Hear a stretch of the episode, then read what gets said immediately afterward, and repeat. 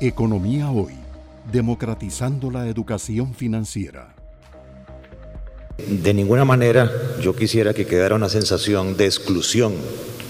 Si nos apartamos, no fue sindicatos y empresarios, fue empresarios y gobierno, porque habíamos llegado a un entendimiento y de repente se rompió. Y claro que teníamos todo el derecho de pedir un time para ver si tocando con, con nuestras bases podíamos llegar a algún entendimiento. A doña Patricia le tengo gran respeto y admiración. Ojalá volviera a la Asamblea Legislativa, tanto hace falta ahí.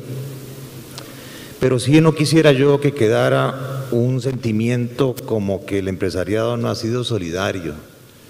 Claro, entiendo que a lo que yo hacía alusión, los tiempos eran otros, pero yo quisiera, doña Patricia, que usted también entienda que en este siglo XXI las condiciones son muy diferentes a las del año 48. Nuestras empresas no tienen que competir solamente con las empresas costarricenses. El mundo se abrió, el mundo se globalizó y entonces yo me quito el sombrero cuando veo a los empresarios peleando por mantener sus costos competitivos. Resulta que la tasa impositiva de este país es la más alta según el Banco Mundial, 58.5% cuando usted suma todas las cargas sociales respecto a la utilidad neta. Y aparte de eso, los costos de los servicios públicos tampoco son competitivos a nivel internacional.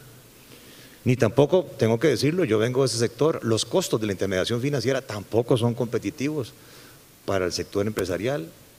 Más sin embargo, los empresarios siguen luchando de todo tipo, pequeños, medianos, grandes. Y no piensen en el empresario multimillonario, evasor, etcétera. Piensen en el generador de empleo, en aquel que no duerme pensando en que si tengo flujo caja para pagar planillas, para pagar proveedores, para mantener mi negocio en marcha. Y entonces, claro, cuando yo veo que este COVID levantó el desempleo del 12% al 23% y el subempleo, que no se dice, lo levantó prácticamente al 25%, pienso en 850 mil costarricenses y en una lista de 15 mil empresas, que no me deje mentir la ministra de Trabajo, que han pedido suspensiones de contratos laborales, reducciones de jornada laboral. Y claro que tengo que defender porque en esa lista no aparece nadie del sector público. No tengo nada contra servidores públicos, pero el costo del ajuste, hoy sé que el sector público hizo su esfuerzo con la 9635, como hizo el sector privado, pero hasta el día de hoy el ajuste ha tocado más que todo al sector privado. Y es por esa razón que nosotros pues discutimos y defendemos nuestra posición. No es que no seamos solidarios, de hecho ya el presidente lo acaba de decir. Este logro de la renta global debería hacernos terminar esta sesión felices a todos porque nos va a permitir ayudarle más al esquema social del país que realmente se sostiene con base en impuestos, tanto del sector público asalariados como del sector privado asalariados y empresarios. Entonces yo quería hacer esa observación, tal vez la interpreté mal, y si es así me, me excuso, que no quede la sensación de que mi persona no ha sido solidaria porque a usted le consta, tiene el mismo nombre de su madre, mi nieta, y yo no he visto a mi nieta, ¿verdad?